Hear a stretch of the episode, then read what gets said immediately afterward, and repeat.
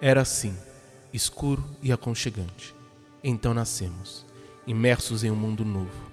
Tudo se fez diferente. Era assim, escuro e aconchegante. Então Cristo nos fez nascer novamente, de verdade agora. E tudo se fez novo em nós. E nós fizemos de tudo. Eu sou Vitor Medeiros e esse é o podcast Por Simples. Comigo estão Caio Rios. Tudo bem, pessoal? Queria saudar nossos convidados hoje. Queria agradecer a todo mundo que está aí acompanhando. Já, já, tivemos alguns feedbacks muito legais, é importante isso no começo da, da jornada.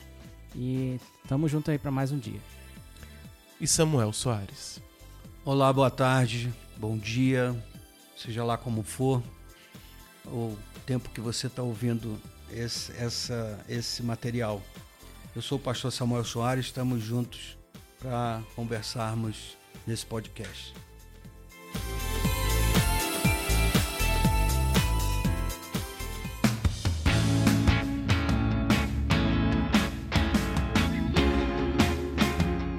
No último episódio, nós estávamos conversando sobre a santificação e nós entramos nesse momento em que nós falamos da mudança que Cristo faz na nossa vida. E a minha primeira pergunta é: o que muda quando tudo muda?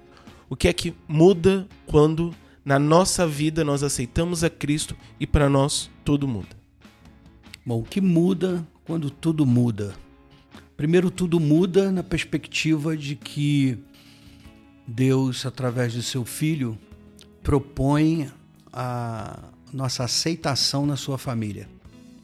Nós entramos no mundo de Deus, nós entramos na, na esfera de Deus, e aqui especificamente falando na família de Deus através da justificação é, e da regeneração.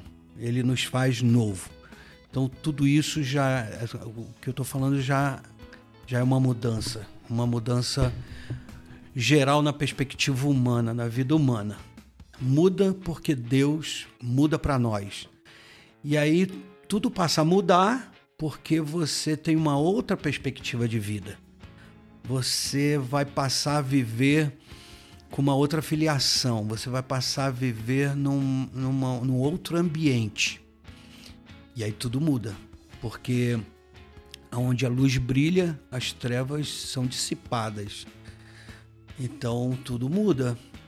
A quem, a quem vivia sem perspectiva, sem visão, porque era trevas, passa a ter uma luz. E a luz te mostra o que está ao seu redor.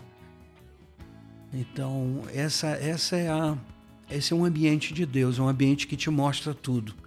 Você não faz porque você não é porque você não sente por que alguém está te propondo. É porque você está vendo, você está observando tudo aquilo que você agora tem. Então Deus te propõe tudo novo, passa a ser tudo novo. E dali para frente tudo muda, porque muda a sua maneira de enxergar a vida. Essa sua fala me lembra muito a questão que se fala hoje da cosmovisão, que é a maneira que nós usamos para enxergar e interpretar o mundo. Então, fala-se muito da cosmovisão cristã, que é a maneira que a partir do cristianismo, a partir da Bíblia, a partir principalmente da presença de, do Espírito de Deus na nossa vida, nós enxergamos e interpretamos o mundo. Então nós vamos ver as coisas de forma diferente, interpretar as coisas de forma diferente. Apesar de que hoje em dia usa-se muito essa ideia não na perspectiva de que nós enxergamos o mundo a partir a partir da Bíblia, mas muitas pessoas vão colocar na Bíblia a própria cosmovisão. Nós temos um pouco esse problema, mas de um modo geral essa ideia é bastante válida e me lembra muito isso, de que nós vamos interpretar o mundo a partir de uma nova lente, que é a lente cristã, a lente que o Espírito de Deus, habitando na nossa vida, nos coloca para nós olharmos e interpretarmos o mundo. Essa questão que o senhor falou da regeneração me vem à cabeça também muito a questão do, da, da relação com o passado. O, a pessoa que, é, antes de aceitar a Cristo, ela, ela, ela vive, né? É, com, com o peso do passado, das atitudes e das consequências que isso trouxe na vida das, da pessoa. E quando a gente fala de regeneração, você fala de um, de um ser novo, né? Por mais que na sua carne continue a mesma, você fisicamente é a mesma pessoa, mas você passa a ser outra é, no sentido espiritual, renovada. E aí a própria Bíblia fala que as coisas já, velhas já se passaram. E eu acho isso muito, é, é muito encorajador de, de, ver que as pessoas são, são libertas do, do peso que suas atitudes é, mal pensadas ou relativas à vida pecaminosa trouxe. E eu acho que é, é, foi muito inteligente da parte de Jesus de falar: olha, você tem que nascer de novo. E nascer de novo significa que Deus está, de fato, considerando que você é uma outra pessoa e aquilo que, é, se você se arrependeu dos seus pecados e você aceitou a Cristo, você se tornou uma nova pessoa, você passou para um novo nascimento e você é encarado por Deus como uma nova pessoa. Então, o, o cara que velho que fez essas besteiras todas, ele já não existe mais, é daqui para frente. Eu entendo que a proposta do cristianismo ele vai além de uma, de uma filosofia estampada. Uhum a Bíblia se torna uma, uma referência filosófica para nós e sociológica também, né? Mas eu entendo que o cristianismo ele não pode partir de um, de um ponto como esse. Uhum. É, como, como o João falou da, da cosmovisão. Eu acredito que muitos partem do princípio do que está escrito para que depois eu produza eh, no que está escrito na minha própria vida. Eu vejo que a minha cosmovisão tem que ser baseada na experiência que Deus me deu. A palavra de Deus diz que ele veio mudar o ser humano. Aquele que roubava não rouba mais, aquele que enganava não engana mais. E eu, e eu ponho como princípio a, a minha fé naquilo que Deus já apresentou para mim, não apenas o que está escrito, porque o que está escrito é uma é uma é uma marca, é, é como se fosse um aviso, um, um, um lembrete, melhor dizendo, é, do que Deus pensa, do que Deus falou, do que Ele proporcionou na história, para que eu, em base e afine as minhas experiências nos princípios estabelecidos. Mas o meu cristianismo está muito baseado na mudança de vida que eu tive desde o primeiro dia em que Deus mudou a minha vida, mudou o meu viver.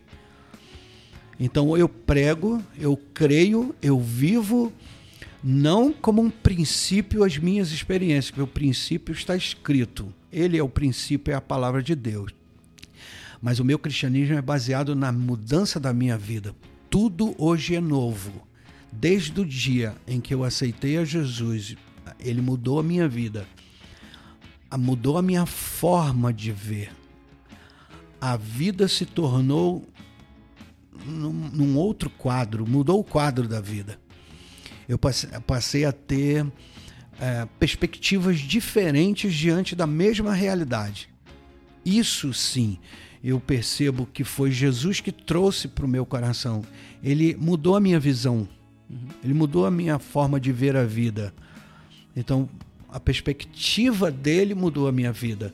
E aí eu tomo a Bíblia, a Bíblia, a palavra de Deus é a base, é, o, é, o, é aquilo que enquadra a minha experiência e a minha visão. Mas tudo faz sentido com que tudo mudou comigo a partir daquele dia, realmente tudo mudou de fato. Não apenas registrado num, num papel, mas de fato. Dentro de mim mudou. E aí, a partir disso, mudou o que está fora também.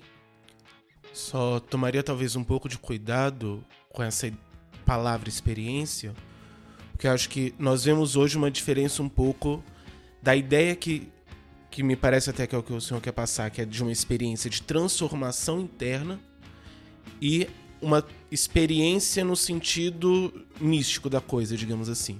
Porque eu acho que nós vemos muito hoje em dia pessoas que querem se pautar mais nessa experiência mística e não necessariamente nessa experiência de transformação interna.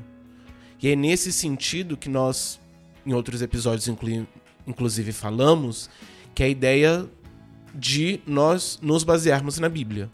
No sentido justamente de que é ela que vai nortear e balizar a nossa experiência. Então, nós vamos interpretar as nossas experiências a partir disso. Mas o principal, invariavelmente, para mim, e dentro da sua fala, é justamente essa experiência de transformação de cada um diante dessa desse relacionamento com o espírito. Então nós vamos nos relacionar com o espírito e a partir disso nós vamos ser transformados e essa experiência de fato vai ser o que vai transformar a nossa cosmovisão e nos fazer entender, perceber e interpretar o mundo de outra forma. Mas precisamos ter isso em mente, que não é simplesmente as experiências místicas que nós passamos que vão nortear, porque muitas vezes nós vemos pessoas fazendo isso e criando uma série de doutrinas, uma série de costumes, uma série de visões e de falas completamente distintas daquilo que nós vemos a partir da Bíblia, que é cristianismo, porque parte dessa noção de experiência e não simplesmente da experiência enquanto esse relacionamento direto com o espírito. O que leva para a nossa segunda pergunta, que é justamente do ponto de vista pessoal, para cada indivíduo, quais são as consequências dessa transformação? Então, é, a minha fala não está baseada na soteriologia, não está baseada na salvação. Não, a salvação está balizada na pessoa de Cristo Jesus, não muda nada em relação ao que eu falei. Uma coisa é a salvação em Cristo, e ela está tá, tá, tá toda especificada na Bíblia, e outra coisa é a pergunta: o que, que muda quando tudo mudou? O que, que, é, é, é o que muda em mim hoje quando tudo mudou? Aí a pergunta me, me traz uma ideia não, não de, de, de lei, não de preceitos, mas o que, que mudou em mim? E aí mudou em mim não foi uma letra. O que fez mudar em mim não foi a letra escrita. É isso que eu estou dizendo. Não foi a Bíblia que mudou e me fez mudar. O que mudou em mim foi a experiência que eu tive com Deus. Eu não posso agora basear toda a vida cristã na minha experiência, não é isso. Eu estou olhando a minha experiência a, balizada na Bíblia. Eu, eu, falei em determinado momento isso e repito. A minha experiência ela está balizada na Bíblia. Então, a minha religião não é a minha experiência. A minha religião está baseada na, naquilo que Deus colocou como preceito. A Bíblia traz o preceito de Deus. E eu julgo a minha experiência dentro do preceito. E aí eu não, não fugiu nada. Uhum. Então, tudo mudou na minha vida a partir de uma experiência, não que a minha religião seja a minha experiência. É, nem tampouco que a sua experiência passa a ser a doutrina cristã. Você Exatamente. que viveu. Exatamente. E, e, a partir daí você começa a experiência. É, já vou repetir a, a palavra experiência. Você pa, passa a vivenciar aquilo balizado na palavra de Deus, é. né? É, é eu, eu vejo que. Uh, e eu tomo esse cuidado de quando eu estou ministrando de alguma forma a alguém, ah, eu trago a figura da segunda-feira de manhã. Uhum. Porque o fim de semana foi intenso, foi muito bacana, foi muito bom. Descanso. Talvez eu não tenha trabalhado no sábado, no domingo também não. E aí eu termino o domingo com um movimento espiritual, louvando a Deus, recebendo uma palavra, tá tudo muito gostoso. Mas e segunda-feira de manhã, que você enfrenta um ônibus cheio, é, o caos do trânsito, é, o caos do seu trabalho, cobranças, exigências, é, perturbações. E eu gosto de pegar essa, essa, essa experiência. Qual é o seu cristianismo do domingo à noite, do domingo ou da segunda-feira de manhã? Então você tem que olhar, você tem que ter uma visão da experiência. O que vai fortalecer é aquilo que Deus é vivo, não o que está escrito, mas o que Ele é vivo. Não desfaz a, a, teologia básica que é parâmetro da salvação, que é a exposição do que Jesus fez por mim, que está marcado na história. E a Bíblia, ela é a luz dessa história, ela me traz o conhecimento dessa história. E, a, e, o meu cristianismo está baseado nesse conhecimento da história e eu, pela fé, entrego a minha vida a essa história formada. Mas o que, o que mexe comigo, o que muda no meu dia a dia, quando tudo mudou, é baseado em experiência. Não tem teologia quando tudo muda. Uhum. Tudo mudou é prático, não é teórico. E a teologia é teórica. Basta você colocar em prática ou não. Tem muitos teólogos que não creem em Cristo, não creem em Deus. São teólogos, conhecem muito a teologia, mas não conhecem a prática de uma vida vivida quando tudo muda.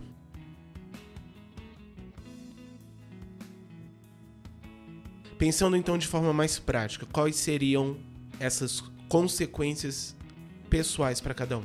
Bom, eu levo eu levo para um lado de que a salvação ela é uma promessa. Na verdade, eu tenho o Espírito Santo dentro de mim que me garantem a salvação. Mas as consequências aí eu eu tenho a liberdade de com vocês aqui de propor a pergunta quais as consequências da presença do Espírito Santo dentro de você. Uhum. Aí sim, aí eu fico com mais liberdade para falar que as consequências, do meu ponto de vista, são, são em alguns casos animadoras, outros casos constrangedoras. É, em determinados momentos são impactantes, são assustadoras, tem vários sentimentos do, do ponto de vista pessoal. Porque o Espírito Santo, ele trabalha o tempo todo, ele não é uma ele não é um, um decalque, ele não é uma escrita que está dentro de mim, ele é uma pessoa dentro de mim que provoca uma dualidade de vida. No mesmo tempo que eu quero fazer determinada coisa, ele diz para eu não fazer. Então eu vivo essa dualidade de sentimentos dentro de mim. Isso por si só já gera uma consequência muito interessante e você viver isso. Antes eu fazia as coisas, eu produzia sem que ninguém me incomodasse. Hoje eu tenho um incômodo que provocam vários sentimentos diferentes. Quando ele concorda comigo é muito gostoso, é muito bacana fazer o que eu quero fazer mas quando ele discorda de mim, me provoca, as, a, em determinados momentos me desafia, em determinados momentos me constrange. Eu sei que a pergunta não é para essa fala, eu estou falando isso só para introduzir a resposta que, que vocês estão propondo como consequências na vida pessoal. O que, que isso provoca em outras pessoas, o que, que isso provoca como relação comigo mesmo. Então, o Espírito Santo, o selo da salvação que está em mim, me traz boas consequências quando eu vejo resultados no feedback de outras pessoas, quando elas me veem diferente, quando eu tenho testemunho de que eu estou melhor do que era, quando eu, na, na, na relação com, com o meu trabalho, eu tenho uma produtividade melhor. Na relação do meu estudo, eu tenho uma produtividade melhor. Na relação com a minha família, é, alguma coisa se torna diferente. As pessoas têm mais liberdade dentro da nossa casa em dizer que eu estou diferente. Então, essa mudança que o Espírito Santo traz em mim, no, nos meus conflitos e, e acordos que eu faço com Ele, produzem coisas boas, produzem melhores relacionamentos, produzem melhores resultados. Talvez por enquanto eh, deixe assim. É, eu acho interessante na fala do senhor que a, a gente às vezes tem o, o pensamento daquela questão do, do, do, que faz do que não faz. Então, assim, ah, você agora é, é salvo, você tem que fazer X ou Y e deixar de fazer Z, por exemplo. Mas o Senhor trouxe a questão do que vem. Vem um relacionamento com o Espírito Santo e esse relacionamento gera várias consequências, digamos assim. E, e aí é, eu confesso que quando eu vi a, a, o tema, eu pensei mais nessa questão mesmo da, do, do que você agora faz do que não faz. Mas tem um papel essencial na, na, no, na nossa vida, né? Nós estamos em completa relação uns com os outros e com Deus. E à medida que nós nos aproximamos de Deus e do Espírito Santo, ele vai nos orientando e, e, e vem conflitos internos e, e vem tomadas de decisão que não foi simples e vem momentos de alegria e de, de, de felicidade é, nessa caminhada. Gostei demais do ponto de vista. Uma das questões é justamente isso, que nós colocamos só como uma lista de coisas de fazer ou não uhum. fazer, mas antes disso tudo vem conflito. Então vem várias coisas que nós precisamos fazer, mas que muitas vezes não queremos fazer. E um monte de coisas que nós queremos fazer, mas que não podemos fazer mas que ao mesmo tempo não é algo simplesmente, digamos assim, obrigatória e pronto, acabou. Não, nós estamos em um processo de transformação. Então nós estamos em um processo no qual nós queremos fazer algo que nós não devemos, mas que nós um, temos prazer em não fazer, porque a partir do momento que nós não fazemos, nós nos relacionamos melhor com Deus e isso nos traz prazer e ao mesmo tempo nós vamos, a partir desse relacionamento, sendo transformados nesse conflito e tendo cada vez menos vontade, cada vez mais força de resistir a isso. Então, existe, entre aspas, uma lista, mas não se resume a ela. O principal, na verdade, é o que está por trás disso, que é esse conflito e ao mesmo tempo esse prazer que envolve esse cumprir e esse não cumprir e que se relaciona com tudo isso. Levando em consideração que a salvação é uma marca, o Espírito Santo é a garantia dela, é, isso já passou. Jesus falou: aquele que confessar com sua boca que Jesus Cristo é o Senhor será salvo. Passou. Agora nós temos uma outra proposta: viver. Vamos passar a viver. Muitos se perdem nesse viver e tornam uma liberdade em libertinagem e tomam decisões pessoais baseadas na experiência da salvação que tem a marca do Espírito Santo dentro de nós. O apóstolo Paulo, em, em determinado momento nas suas escritas, ele diz que ah, ele fica constrangido diante do que Deus fez por ele aí eu vejo o grande desafio de nós vivermos a nossa vida baseados no que Deus fez por nós, que mudou e tudo mudou, como está a primeira, a primeira colocação aqui, a primeira pergunta. As consequências da minha vida vão ser baseados no que tudo mudou. E a, a, grande proposta de Deus é você fazer tudo novo também, porque Ele já fez tudo novo para você. Só que Ele fez tudo novo para o seu passado. Você tinha uma condenação. E Ele tirou essa condenação e te deu liberdade de fazer uma nova vida. Então Deus não é responsável por essa nova vida que você vai viver, você é responsável ele te dá o parâmetro, ele te dá um, um novo ambiente, ele te muda o ambiente, ele acende a luz e você passa a ver tudo. Agora, dali para frente é com você. Então, as consequências dessa salvação, desse Espírito Santo dentro de você, é você que vai fazer. Então, passa a ser um desafio. Por isso que Paulo fala que ele fica constrangido, porque ele olha os seus desejos os seus hábitos como não condizentes com a nova realidade. Então ele diz: algo eu tenho que fazer diferente, porque tudo é novo. Então eu vejo quais são essas consequências. As consequências são maravilhosas, porque você ganha com uma nova vida e todo mundo à sua volta ganha. Tudo ganha, inclusive a natureza ganha. Porque você passa a relacionar com todos e tudo de uma forma diferente. Então tudo ganha. Você é o primeiro a ganhar com essas consequências. Você é o primeiro a, a colher os frutos dessa mudança. O Espírito Santo dentro de nós é tudo de bom, gente.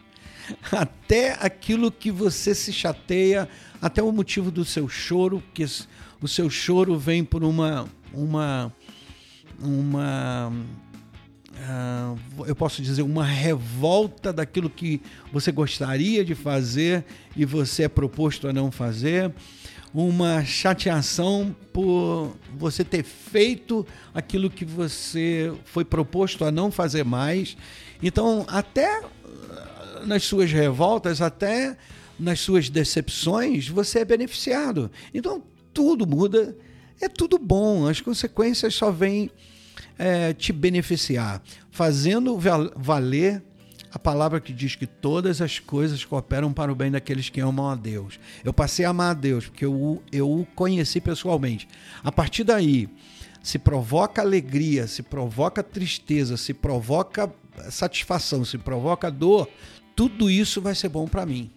Então as consequências são maravilhosas. Tem um amigo que diz: tudo vai dar certo no final. No final tudo vai dar certo. Se não deu ainda, porque não chegou o final. Estamos em construção. Eu não sou causa, sou consequência. Não sou quem manda, eu sou dependência.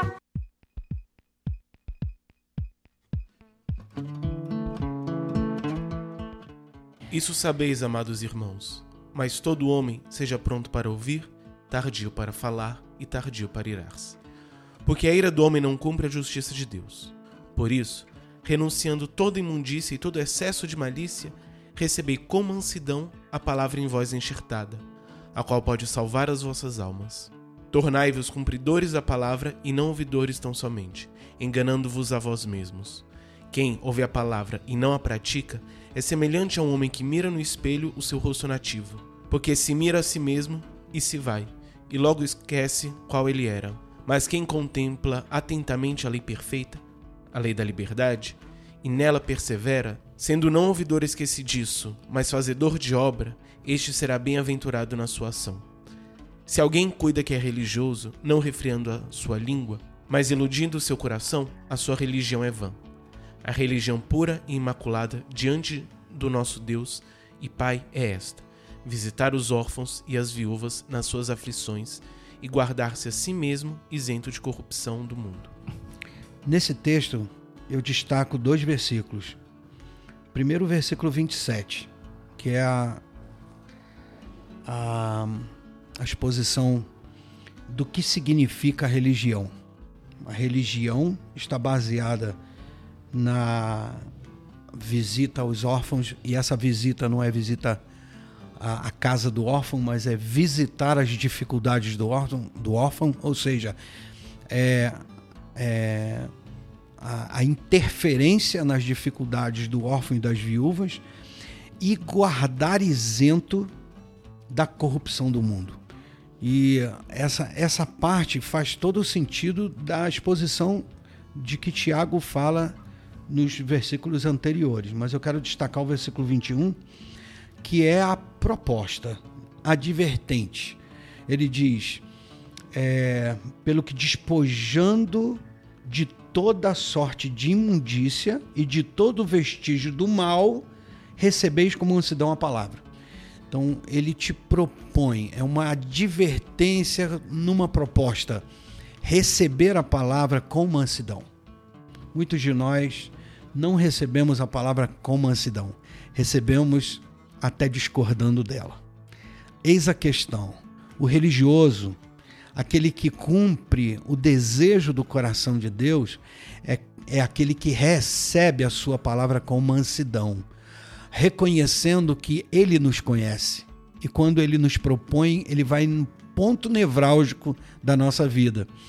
Então ele diz: você primeiro tem que abrir mão, abrir mão de toda imundícia e aquilo que parece ser mal, vestígio do mal abre mão, primeiro, abre mão, reconhece que não é uma boa coisa, reconhece que não é um bom caminho, Segundo, recebe com mansidão essa palavra. E aí, depois que você faz isso, depois que você se propõe a isso, obedecendo essa advertência, você vai praticar a religião verdadeira. Qual é? Você interferir na dificuldade de outras pessoas e é, se guardar isento diante da corrupção do mundo. O versículo 27 que você tinha comentado, acho que também ele resume bastante aquilo que nós já estávamos falando das coisas que nós temos que fazer e que não fazer, e que nós comentamos bastante também no episódio anterior, que é justamente ir contra essa ideia que muitas vezes se coloca que o cristianismo é simplesmente uma lista de coisas proibitivas, coisas que nós não devemos fazer. E que aqui ele coloca de forma genial, eu diria que é justamente guardar-se a si mesmo isento da corrupção do mundo. Então ele não necessariamente vai partir para uma lista de coisinhas, porque não se trata necessariamente disso, mas se trata dessa santificação, desse guardar-se isento que vem através do relacionamento com o Espírito Santo e não tanto entrar na ideia de o que é, o que não é propriamente dito, o que eu acho que é muito importante na nossa vida, nós pensarmos mais no nosso relacionamento com o Espírito do que necessariamente fazer listas do que podemos ou não podemos fazer. Mas o que eu quero mais chamar a atenção é parte do que nós devemos fazer. Que ele coloca aqui que ao visitar o órfão e a viúva, e aí nós precisamos, nesse caso, entender o contexto, porque no caso nós estamos em uma sociedade que o sistema financeiro funciona de uma forma no qual as pessoas, os órfãos e as viúvas são justamente aqueles que estão totalmente vulneráveis, que eles não tinham condições. Então, órfãos não é aqui um orfanato, uma linda casinha onde as crianças órfãs vivem. Elas viviam de fato à mercê da sociedade. E as viúvas, de igual forma, elas não tinham acesso igualmente aos meios de produção.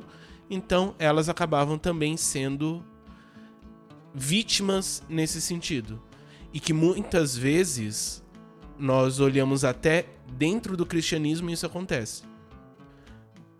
Muitas vezes é mal interpretado o texto de Atos sobre os diáconos, porque se pensa simplesmente no sentido de servir mesa, mas o que eles estão fazendo ali na verdade é eles enxergaram um problema, porque as viúvas estavam sendo dentro da própria igreja deixadas de lado na divisão dos bens e eles são então, elegem os diáconos como pessoas que vão justamente interferir neste contexto no qual está tendo uma divisão, uma diferença dentro do seio da própria igreja. Então, eles estão são pessoas eleitas dentro da comunidade para fazer justiça. Porque acabava que esse problema social estava sendo levado para dentro da própria igreja que volta até um pouco a questão que nós falamos da cosmovisão. Então eles tinham uma visão e acabavam levando isso. Então eles pararam e perceberam, não, aquilo que nós estamos fazendo não está de acordo. Então nós vemos que essas pessoas elas eram marginalizadas na sociedade. Aí hoje em dia nós não vamos ter esse mesmo grupo como os marginalizados. Quer dizer, não as viúvas, os órfãos em certa medida também muito. Então nós ainda, apesar de termos orfanatos, então nós temos locais onde essas crianças podem ir, ainda assim não só tem vários problemas em relação a isso, mas também a própria igreja, se nós formos ver, é raro, por exemplo, incentivar a adoção. Pelo contrário, eu já vi, inclusive, um pastor indo contra a ideia de adoção, porque a criança pode vir cheia de problemas e maldição hereditária, então nós não deveríamos adotar. A proposta do cristianismo ela é muito clara na oposição à corrupção do mundo. O crente deve se opor à, corrupção do mundo. E o que é a corrupção do mundo? O nome já diz.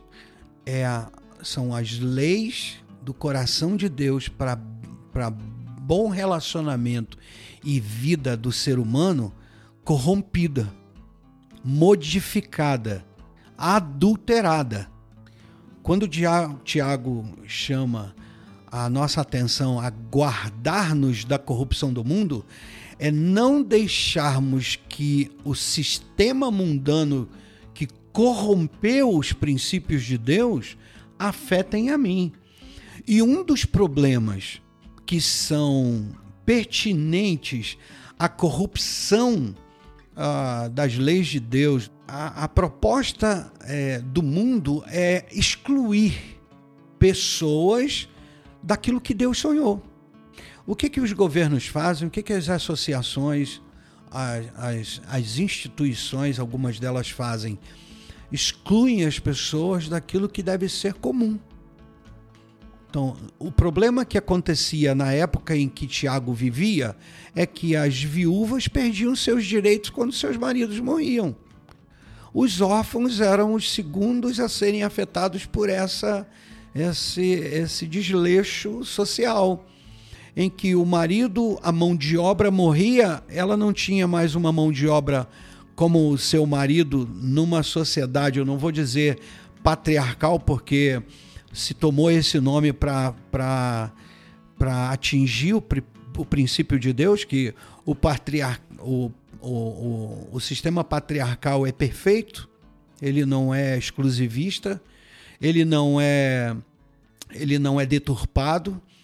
Cada um tem o seu papel desempenhado naquilo que Deus sonhou, é o melhor para o ser humano. Mas Amém. a deturpação dele é que quando um sai do sistema, e aqui especificamente Tiago fala da morte física, que um sai do sistema, o outro é desprezado, porque não vale mais não faz mais sentido tê-lo junto conosco. E aí as viúvas eram abandonadas, os filhos dessas viúvas, consequentemente, também eram abandonados. É, o fazer, o interferir nesse problema social era a marca de uma igreja transformada. Era uma marca de uma igreja que se afastava da corrupção do mundo, não adotava a corrupção, não adotava o novo princípio pregado pelo mundo contra o princípio de Deus. Era assumir o princípio de Deus. Deus quer que valorizemos as pessoas. Então vamos atrás do primeiro que é, é marginalizado. Qual? A viúva. O segundo marginalizado, o filho dela. Então a igreja que, que preserva o bom costume do coração de Deus, preserva o sonho de Deus, ataca no problema que a corrupção do mundo exerceu sobre a sociedade, que naquele momento eram viúvas e órfãos.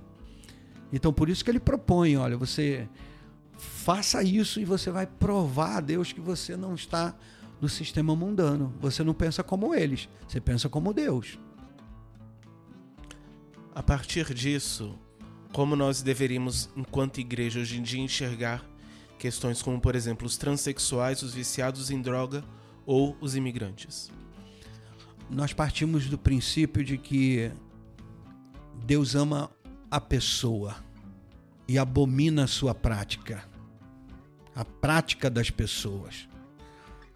E aí eu, eu vou com, exclu, com, com eu vou dar ênfase à prática do pecado, porque eu posso ter práticas aprovadas por Deus é, que são benéficas para mim e para o meu próximo. Então, como que a igreja tem que agir? Amando as pessoas e abominando suas práticas. Então, eu como cristão, eu não posso, eu não posso odiar um homossexual por ele estar infringindo um princípio de Deus. Eu tenho que amá-lo e ser bem claro com ele que eu abomino sua prática. Eu amo a prostituta e discordo e abomino da sua prostituição. As pessoas são mais importantes do que as coisas e as práticas. E assim que o cristão deve ser.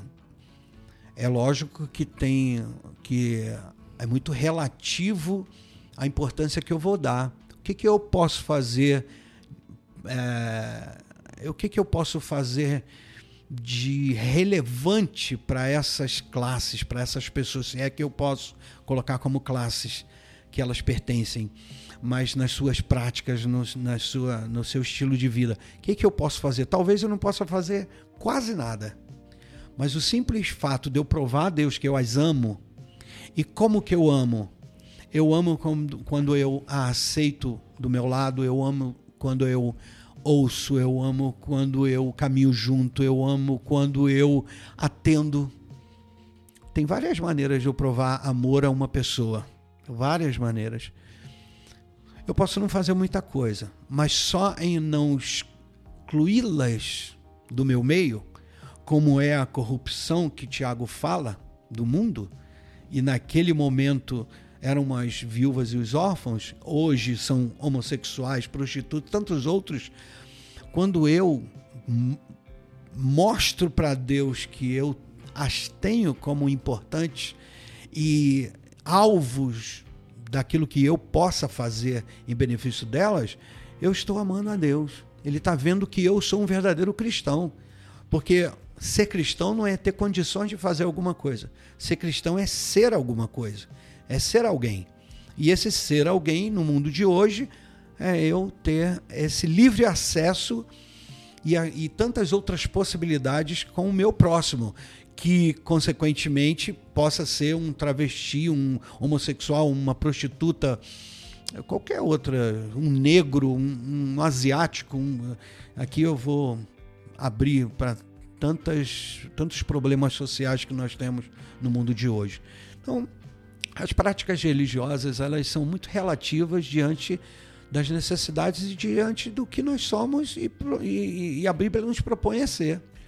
Então, esse, esse debate eu acho que é muito pertinente, mas também é muito mal explorado, porque a intenção das pessoas não é um, um, um bom relacionamento, um bom um bem viver, na verdade, elas querem atingir, elas querem alcançar a, a discórdia, seja religiosa, seja da forma que for, e nos, enro, nos enrotula como o cristão não aceita o, o, homossexual, o cristão não aceita a prostituição, o cristão ou não aceita a prostituta ou prostituto. E de fato, a proposta de Deus não é essa, não é você entrar nessa polaridade, é você simplesmente ser cristão, valorizando as pessoas. Agora, o que você pode fazer ou deixar de fazer é relativo é, dentro do, do contexto do que você está inserido e de onde você está inserido. Eu entendo que uh, esse, essa questão do mundo corrompido e da, da, das, das pessoas que nós devemos mostrar amor independente do. É, mesmo elas sendo pecadoras, e, e, o fato. Eu, eu entendo que esse mundo corrompido entende que o nosso. O próprio fato de nós, como cristãos, é, não aceitemos a prática e, pelo contrário, abracemos as pessoas e mostramos o amor de Deus de forma que ela, que ela, que ela entenda é, qual é o melhor para ela, eu acho que do jeito que o mundo está hoje, até o fato do cristão fazer o que é correto vai ser, acaba sendo interpretado como algo que não é o, o, o, o que o que esse, essa, esse sistema corrompido quer. Porque parece que na prática eles querem que a gente simplesmente abandone o, o, o, o que a gente tem de, de Deus e, e abrace toda a postura contra, é, nos tornando, por exemplo, a favor do pecado que eles praticam e que isso seria, digamos assim, o aceitar, que isso seria o correto. Sendo que na prática não. É, nós temos que fazer como Jesus fez. Amar, é, demonstrar, é, valorizar a pessoa, como o senhor falou, e falar da. E, não, e deixar claro que essa prática ela é ela fere o relacionamento com Deus é uma prática pecaminosa e ela precisa ser combatida a minha pergunta na verdade não é simplesmente em relação ao pecado em si uhum. mas por isso até esses dois primeiros grupos que eu coloquei então os transexuais e os usuários de droga porque não se trata simplesmente, digamos assim, do pecado em si. Mas nisso, ele, durante essa prática e todas essas questões, se cercam de várias outras vulnerabilidades. Uhum. Então não se trata simplesmente já eu concordo ou não com o que você faz. Se eu pegar um outro pecado, por exemplo, matar. Todo mundo concorda que matar é errado, mas tem alguém que acha que não. Uma coisa é o não concordar com a, o que a pessoa faz, contudo, amar a pessoa. A questão é, no caso, nós estamos falando de um contexto no qual várias outras vulnerabilidades estarão envolvidas.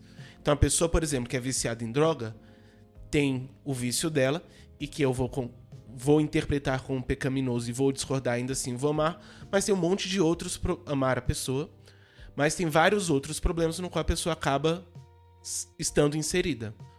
Os transexuais a mesma coisa, diferente até da questão do, do homossexualismo simplesmente, existem vários outros problemas que são que estão envolvidos. Então, por exemplo, você não vê tanto, por exemplo, a dificuldade de um homossexual entrar no mercado de trabalho formal, mas para o transexual sim. Então, menos de 5% consegue um, um emprego formal. Por isso até se tem toda essa associação dos transexuais com a prostituição. Porque é a opção que tem a partir do momento que você tem uma vulnerabilidade no qual eles não são tão aceitos dentro do mercado formal de emprego. Então, existem vários outros problemas envolvidos. Então, não se trata simplesmente de concordar ou discordar de amar ou não amar, mas como nós lidamos e até de forma prática com todas essas comorbidades que surgem em volta. Nós temos uh, que avaliar de que tem uma, uma diferença ser cristão e pertencer a uma comunidade cristã. Tem duas diferenças, duas coisas bem diferentes aí. Primeiro é ser cristão, é valorizar a pessoa, você como ser. Eu, como pessoa, valorizar uma pessoa e eu, como ser, como uma pessoa, poder fazer alguma coisa por esta pessoa. Você está dando um dado é, social da dificuldade de um trans, por exemplo, 5% não conseguir um trabalho. Se a sociedade que é, é que está sendo trabalhada como para que seja acolhedora dessas pessoas tem dificuldade, a igreja não, não foge a isso, que a igreja é um, uma parte da sociedade. Então a igreja como organização, ela até propõe é, receber bem pessoas dessa, desse, desse contexto. Você falou drogados, prostitutos, ah, é, homossexuais. Ela até propõe receber bem essas pessoas. Porém, nós temos que levar em consideração que essas pessoas precisam é, conviver, não só ser bem recebido, porque tentamos receber bem, mas conviver. Se a sociedade tem dificuldade de conviver, nós também temos. Nós também temos. Nós, nós trabalhamos dentro de um preceito. O preceito de Deus.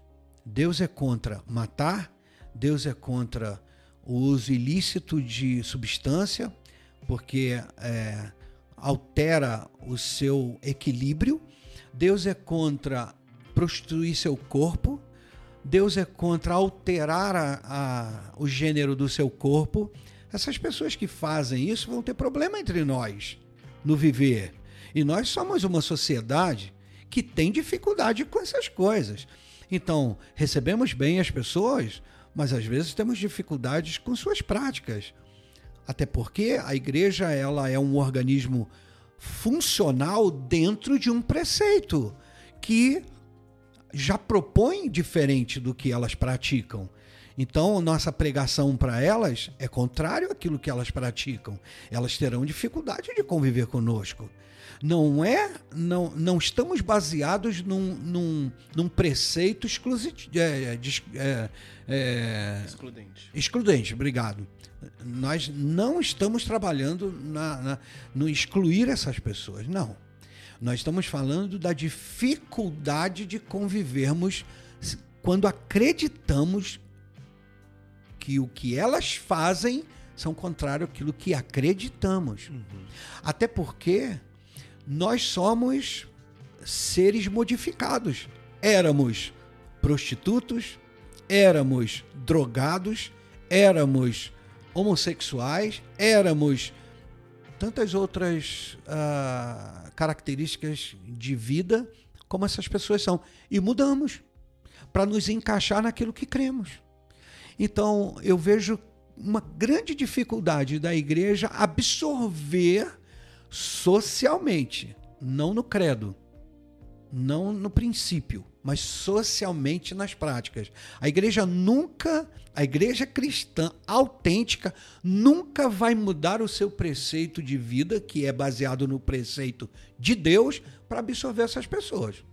Ela não vai aceitar o casamento de, de pessoas do mesmo sexo que a Bíblia é contra para poder agradar essas pessoas. Ela não vai aceitar a prostituição para agradar o prostituto. Ela não vai aceitar o homossexualismo para agradar o homossexual. Ela não vai, não vai mudar o seu preceito. Então, os conflitos que haverão, que são quase que inevitáveis no, no, no, no convívio, vai ser baseado no princípio e não na forma como essa igreja pratica o seu cristianismo. Pensando, voltando um pouco para a primeira parte da pergunta, pensando também, por exemplo, nos imigrantes, que nós não temos, no caso, um pecado envolvido, mas temos uma enorme vulnerabilidade e que ao mesmo tempo nós vemos, inclusive, dentro das igrejas, um forte discurso contra. Como que nós deveríamos enxergar isso? Precisamos separar prática de igreja com cristianismo. Cristianismo é uma coisa, a prática dele por algumas pessoas ou grupos é outra coisa. É, não somos melhores do que ninguém, mas não pregamos nossos púlpitos a alijar pessoas por, por condições que elas, que elas vivam. Então, procuramos não ter essa prática, é o que nós acreditamos, não é o que a sociedade cristã me impõe, é o que acreditamos. Então, você citou mais um problema social que a igreja não tem solução. Se o país, o Estado não tem solução para isso, como que a igreja vai ter? Então a igreja pode acolher, a igreja pode é, abrir espaço, a igreja pode socialmente trabalhar no, no, no mercado de trabalho para achar um espaço é, de sustento para essa pessoa. A igreja pode trabalhar no espaço da, da, da, da, do acolhimento a essa pessoa em termos de moradia, em termos de, de, uh, de necessidade uh, diária, de provisões. A igreja pode trabalhar nessa, nessas frentes, porém com, com uma ressalva, dentro das suas condições. Uhum que se o Estado, que é, é milionário, é, é, bilionário, seja lá o que for que se pode é, intitular, o Estado tem condição financeira para trabalhar nessas frentes, uh, deixa de lado por questões políticas, por questões territoriais, o que, dizer de uma igreja? A igreja trabalha com limitações. A igreja não tem todo o poder como um Estado tem que o Estado arrecada dos seus cidadãos e tem uma, uma margem muito elevada em relação a, ao per capita daquilo que é arrecadado e não consegue fazer. E a igreja, nas suas limitações, ainda faz alguma coisa numa clara demonstração de acreditar nas pessoas e não se deixar levar pelo que elas é, são e exercem naquele momento. Só me preocupa um pouco na sua fala até que ponto se torna uma desculpa. No sentido de que eu acho que de fato existe, digamos, uma questão de possibilidade. Então não é possível que nós ajudemos todas as pessoas. E existe também uma questão, digamos, de vontade. Então existem pessoas que não têm vontade de ajudar ninguém. Então, até que ponto dentro da igreja nós utilizamos essa ideia de uma possibilidade como uma desculpa para esconder uma vontade? É, o Estado arrecada aproximadamente 70% em impostos do que se roda numa sociedade, do que se gira no mercado.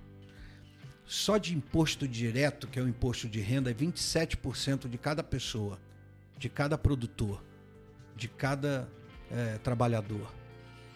Com algumas exceções, é, os grandes compensam os pequenos que são isentos. Se o Estado, nessa possibilidade, nessa capacidade, não tem como fazer, você não, nós não podemos intitular uma igreja que trabalha basicamente com 10% de dízimo e que a sua maioria não participa não dizima comprovadamente e tem as suas obrigações sociais como uma instituição que também é, não paga seus impostos direto, mas paga indireto, quando tem funcionário, quando paga sua energia, quando paga a água distribuída. A igreja paga o seu imposto predial. Então a igreja paga seus impostos. E além disso, precisa fazer, uh, precisa exercer cidadania dos cidadãos que, que fazem parte dela com, com esse pouco que é arrecadado. Então, eu não, eu não estou falando de montante, eu estou falando de proporcionabilidade. Uhum. A igreja não tem uma proporção para fazer isso. Ela não, eh, se ela for colocar em relação ao número de pessoas que participam e a participação de cada uma delas, é muito pequeno em relação ao Estado, muito pequeno. E suas obrigações são as mesmas. Então, o que se faz é sempre um, um esforço esmerado. Eu não quero, eu não quero citar exemplos para não ser leviano, mas num todo a igreja não tem condições de fazer. Uhum. Eu falo isso porque eu administro uma igreja, administro a igreja há mais de 20 anos. Eu falo isso porque eu vejo que não faz. A igreja faz verdadeiros milagres para cumprir sua função. Para cumprir sua função com a minha fala, não estou fazendo apologia a nós abrirmos mãos dos nossos deveres. Uhum. Precisamos, como Tiago fala no versículo 27 do capítulo 1, precisamos visitar, precisamos interferir nos problemas sociais. E contamos com os milagres que Deus faz, tanto para pagar os nossos impostos e cumprir nossas funções ah, obrigatórias, como visitar as dificuldades sociais do seu povo e mais do que seu povo, outro dado, a igreja faz por outros de fora. A igreja consegue fazer por outros. Nós temos inúmeras uh, ocorrências de cestas básicas, roupas, banhos, é, socorro de famílias que nem pertencem à igreja. E nós podíamos dizer, isso é um papel do Estado mas nós não abrimos mão de ajudar quando nós conseguimos naquele momento um recurso para isso. Então eu vejo assim, eu vejo que são dois pesos e duas medidas. A igreja cumpre sua função. Talvez seja mal interpretada, mas ela cumpre a sua função. E cumpre muito mais do que a sua, a sua função ah, obrigatória. Ela cumpre muito mais. Porque ela faz, ela dá remédio a pessoas, ela dá um botijão de gás, ela dá uma cesta básica, ela está sempre atuando. É lógico que nominalmente, é, é, sem ser nominal, sem estar com o CPF de quem recebeu para registrar isso, sem que venha uma câmera para filmar sendo dado, sem que haja um registro ah, de declaração de quem recebeu, a igreja tem feito. Talvez ela seja mal compreendida, mas ela tem feito, tem cumprido uhum. seu papel. É lógico que precisa, a cada tempo precisamos melhorar, como todo cidadão, como toda pessoa precisa cada dia melhorar. Assim também a instituição religiosa precisa melhorar no seu dia a dia, mas eu creio que temos cumprido funções ah, básicas até na sociedade. Tem um exemplo que eu acho que, que ajuda a entender essa questão do, da igreja é justamente com relação aos refugiados. No ano passado, uma igreja ela manteve um culto por mais de 700 horas para proteger uma família de refugiados, porque eles eram ameaçados de morte e a polícia da Holanda ela não tem permissão para entrar num culto enquanto ele está acontecendo. Então eles fizeram um revezamento de, de, de pastores para prolongar para prolongar um culto por 700 horas, até que um juiz consegui, conseguiu dar asilo para essas famílias e elas não foram deportadas de volta para o país onde elas estavam sendo ameaçadas. Então eu entendo que é uma postura de igreja e, e trabalhando dentro das limitações e entendendo também que, que a gente não pode fazer, a gente não tem recursos, como o pastor falou, a gente não tem aquela condição toda de sair fazendo. É, Suprindo todas exatamente. as necessidades. E esse aqui é um exemplo que eu acho que foi bem cristão, acho que, que, que exemplifica bem como a igreja deve se portar nessas situações.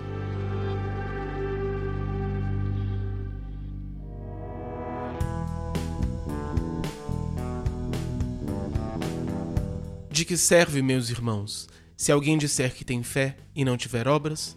Acaso pode essa fé salvá-lo? Se um irmão ou uma irmã estiverem nus e necessitarem de pão cotidiano, e alguém de vós lhe disser: Ide em paz, aquentai-vos e saciai-vos, e não lhe derdes o que é necessário para o corpo, de que lhes aproveita? Assim também a fé, se não tiver obras, é morta em si mesma. Mas alguém dirá: Tu tens fé, e eu tenho obras. Mostra-me a tua fé sem as obras, e eu te mostrarei a minha fé pelas minhas obras. Crês tu que Deus é um só? Fazes bem. Os demônios também creem e estremecem. Mas queres saber, ó homem vão, que a fé sem as obras é estéril? Não foi pelas obras que Abraão, nosso pai, foi justificado como quando ofereceu o seu filho Isaque sobre o altar? Vês que a fé cooperou com as suas obras e que pelas suas obras a fé foi consumada. E cumpriu-se o que diz a Escritura. Em Abraão creu a Deus e isso lhe foi imputado para a justiça. E ele foi chamado amigo de Deus. Vedes que é pelas obras como é justificado e não somente pela fé, do mesmo modo, também não foi Raabe, a meretriz, justificada pelas obras quando recebeu os espias e os fez partir por outro caminho? Pois assim como o corpo sem espírito é morto, assim também a fé sem obras é morta. Tiago 2, 14 a 26. Eu vejo uma uma clareza muito grande nessa fala de Tiago do que nós devemos ser como cristãos numa prática e não apenas num discurso.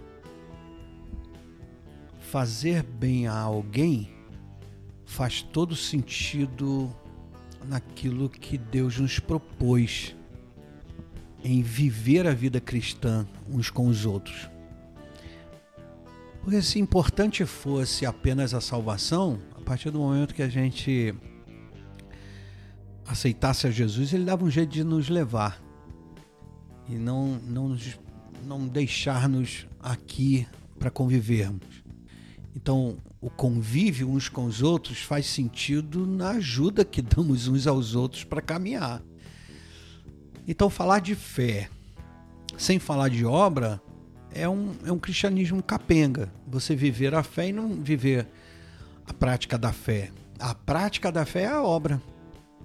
É a obra. Como é que você diz que ama alguém se não se preocupa com ela, se não se doa a ela, se não se desgasta por ela? Não é amor. Então, eu vejo Tiago concordando muito com Paulo. Há quem diga que há uma diferença do discurso de Paulo em Romanos, que é a salvação pela fé, e Tiago levando em consideração as obras, é, provocando a quem tem fé sem obra. Eu não vejo outra saída ao cristão a não ser praticar essa fé em obras. Senão não é fé. Não, fé é a base do que você quer que aconteça. E a certeza de que ela vai acontecer. Aconteça o quê? É uma prática. É um resultado de alguma coisa. Você faz alguma coisa e aquilo gera um resultado. Então, eu concordo é, com o Tiago de que é impossível você ser um cristão sem obra, sem expressar a sua fé de alguma forma, atendendo a alguém. O senhor acha que, por exemplo, a gente tem algum, um, alguns entendimentos que não são cristãos, não são evangélicos, que tem esse entendimento do, da obra para ser salvo.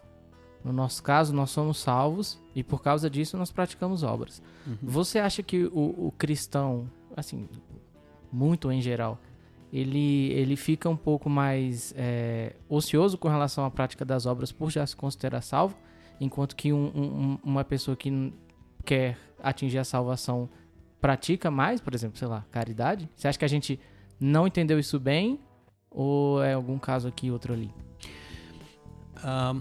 As pessoas que, que se opõem às obras em relação à salvação é, são contrárias a, ao, a, ao pensamento de que eu, sou, eu, eu trabalho pela minha salvação. Uhum. Então, assumir o, o fato de que eu tenho o Espírito Santo e sou salvo provoca a que eu não faça alguma coisa para não dizer que eu estou fazendo para ser salvo. Uhum. Eu acho que é uma, é uma contrapartida que acontece, infelizmente. É, sinceramente, eu não gostaria que isso fosse real como é. Há aqueles que trabalham para se salvar e aqueles que fazem questão de não fazer nada, mas as, assumir a salvação, Uhum. que não é um- um- uma afronta, não, não é um confronto, mas que eles aceitam como confronto. Eu não vou fazer porque a obra não vai me salvar. Para provar aqueles que fazem dizendo que fazem para ser salvos. Então eu vejo que nós precisamos olhar com carinho essa questão, independente de, do credo, de que fazendo alguma coisa eu sou salvo, ou não fazendo alguma coisa não tira a minha salvação, mas olhar é, com uma outra visão a necessidade que temos de amar pela prática, amar praticando. Porque há uma demanda muito grande no nosso meio de pessoas que precisam de nós. E nós, ideologicamente, não fazemos porque esse fazer não vai fazer nada em relação à salvação. Mas aí eu evoco de novo o pensamento de Paulo de que a salvação, a presença de Deus dentro de mim, me constrange a eu não ficar parado, eu fazer alguma coisa. Se ele, que é Deus, fez alguma coisa, isso foi muito prático, não foi um credo, não foi um princípio, mas foi uma prática, ele entregou o seu filho por nós, assim te- tenhamos a capacidade de entregar o nosso filho por alguém. Sendo que eu acho, na minha maneira de ver, muito, muito improvável que isso venha acontecer com qualquer um de nós. Mas que tenhamos essa visão de incomodado pelo amor de Deus, eu faço alguma coisa. A demanda é muito grande. Eu diria que a chave para nós entendermos essa questão está na exegese que Tiago faz do texto de Gênesis, que ele pega a história de Abraão e coloca a história de Abraão como exemplo daquilo que ele está falando. E Abraão, ele não foi salvo pela obra dele, ele não foi salvo pelo sacrifício que ele fez, tanto que ele não chega a sacrificar o filho de fato. Se ele tivesse sacrificado o filho e Tiago dissesse isso, poderíamos interpretar que de fato a obra dele o salvou. Mas fica claro, tanto em Gênesis como aqui, que é a fé de Abraão que o salvou. Só que a fé dele não é simplesmente, ah, eu creio e vou ficar aqui. Não. A fé dele movimenta ele.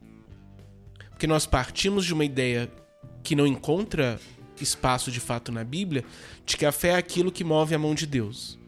Sendo que nós vemos que a fé é aquilo que move o homem. Então, o homem, pela fé, ele age. Então, Davi teve fé, então ele foi e enfrentou Golias.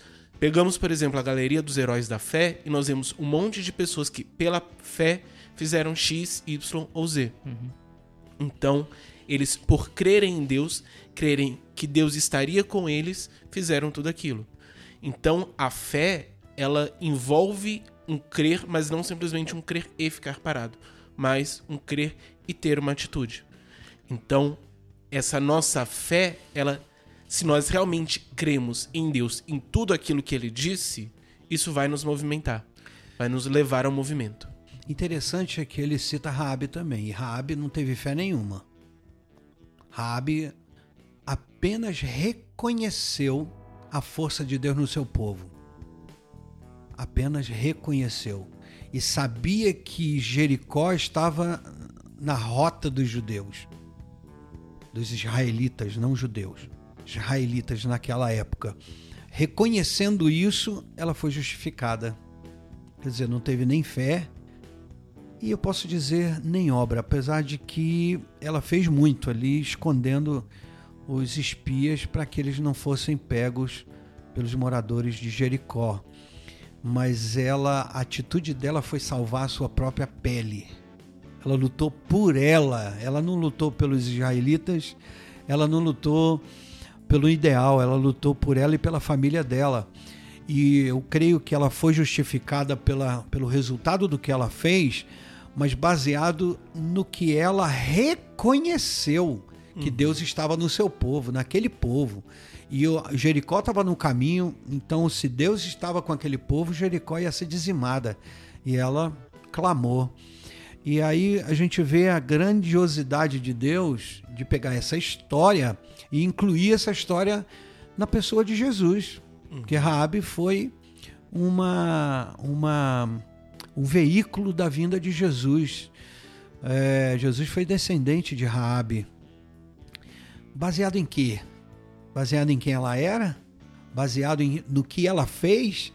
Talvez Tiago tenha especificado a sua atitude, mas para mim a justificativa de Deus para colocar Raabe no seu preceito foi ela crer no Senhor Jesus, que é a base do que Jesus falou. Se credes, né, se com seu coração crer e confessar com a sua boca, será salvo. Então vai vai do que do que a gente crê. O que que a gente crê? Nós cremos em quê? Simplesmente se crer em Jesus como um salvador, a gente não faz mais nada. Mas se a gente crê no, no que motivou o coração de Deus, a gente dá nosso filho. Né? A gente dá a nossa própria vida também, por amor a Ele. Amém.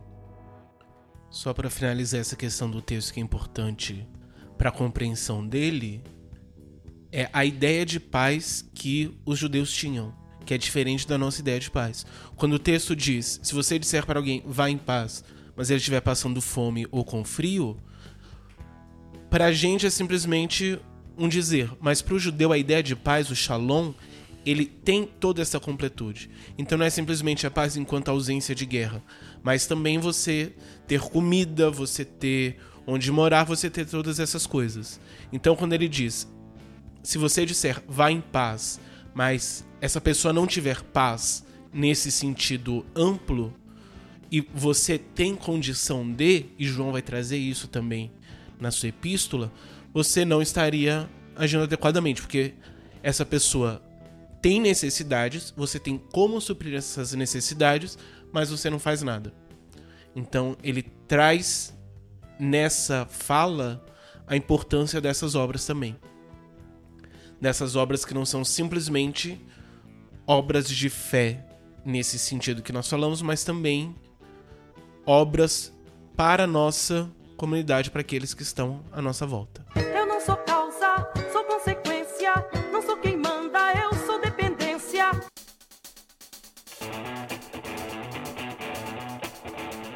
Partindo para o final, de que forma a nossa salvação transforma as nossas relações com o outro.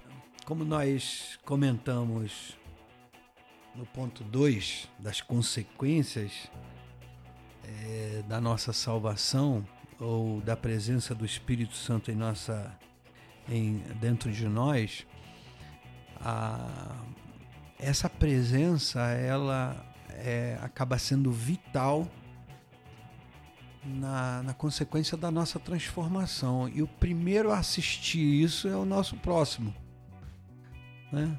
as nossas relações pessoais. Então, a salvação, a presença de Jesus, a presença do Espírito Santo em nós, ele transforma a minha forma de relacionar. Porque o ser humano ele busca o que é bom para ele, sempre buscou o que é bom para ele e faz parte do, do, da, do instinto preservativo. Então, nas relações que temos, a tendência é nós levarmos vantagem. O ser humano é assim. O que que o meu próximo pode fazer por mim? E Deus me propõe ao contrário. O que que eu posso fazer por ele? Então, a presença dele dentro de mim transforma essa visão, transforma essa maneira de encarar. Eu passo a me relacionar com outra visão, não ser beneficiado pelo meu próximo, mas o que, que eu posso beneficiá-lo. Então, nisso aí, a minha relação já transforma, porque eu respondo à necessidade do meu próximo. Então, a grande transformação é essa. Eu deixo de ser beneficiado para beneficiar. E isso faz toda a diferença dentro, repito, do contexto humano, de que é o que, que eu posso receber para ficar bem. E Deus me, me propõe diferente. O que, que eu posso fazer para que o meu próximo esteja bem? Aí eu vejo a transformação do Espírito dentro de nós, da, do selo da salvação dentro de nós. A relação o, do social do, do salvo após aceitar Jesus, ela, ela reflete bem o que vem a ser a igreja, né? Uma comunidade de pessoas que tem um, é, deveriam, né? Tem o mesmo objetivo, que é propagar a mensagem de Cristo. É, e a, nesse conceito que a gente falou das questões, da questão das obras, o estar em conjunto tem um, um, uma representatividade muito forte. Da prática da vida cristã, ela se faz em conjunto, ela se faz dentro da igreja.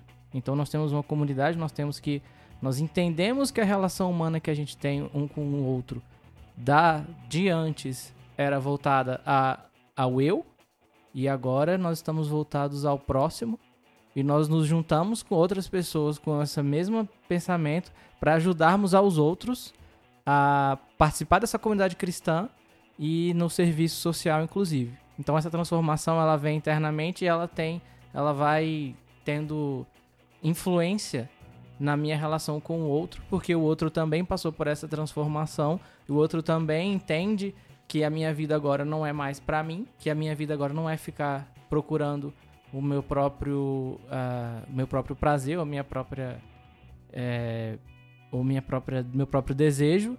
E agora nós somos uma comunidade, uma comunidade que adora Deus e busca é, é, aplicar aquilo que Jesus nos ensinou. Então, é, com o próximo, eu acho que potencializa todo esse poder da prática da fé e da, das consequentes obras. Eu diria que tem toda uma complexidade envolvida, porque tem tanto a vivência dentro da igreja, então esse momento em que a minha vida para de ser problema simplesmente meu e se torna também problema do outro, no sentido de que a minha vida agora está à disposição do outro para que o outro me ajude a ser transformado e me aproximar mais de Cristo, ao mesmo tempo que essa transformação e essa relação vai também para fora da igreja. Uhum. Eu tenho todo um contexto no qual estou inserido, seja de escola, seja de trabalho, seja de amizades, do que quer que seja, e que essa transformação também vai transformar, vai influenciar. Então, as pessoas que estavam à minha volta deverão ver essa transformação. Não no sentido de que elas devem ver, mas que eu devo mostrar essa transformação. Mas é automático que elas vejam, né? Isso. É automático. É uma consequência inevitável. Ou esperamos que. que eu vejo às vezes pessoas querendo que isso seja visto, mas não necessariamente tem essa ideia que Tiago coloca, por exemplo, de você transformar isso em obras, de você mostrar em obras. Quando eu falo de, inevi de ser inevitável, é, não, é, não é a divulgação, uhum. mas sim a percepção do seu próximo. Ele inevitavelmente vai ver a transformação nele por você, uhum. porque o seu tratamento com ele muda, é transformado e ele inevitavelmente vai ver isso, né? é, baseado em quem roubava, não rouba mais. Quem enganava, não engana mais. Inevitavelmente, o seu próximo vai perceber essa mudança. Uhum.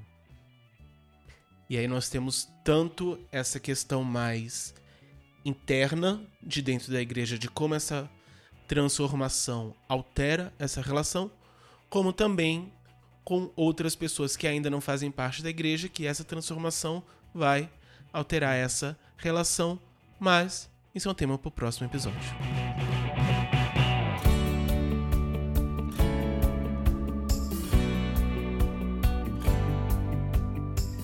Muito obrigado você que ouviu até aqui.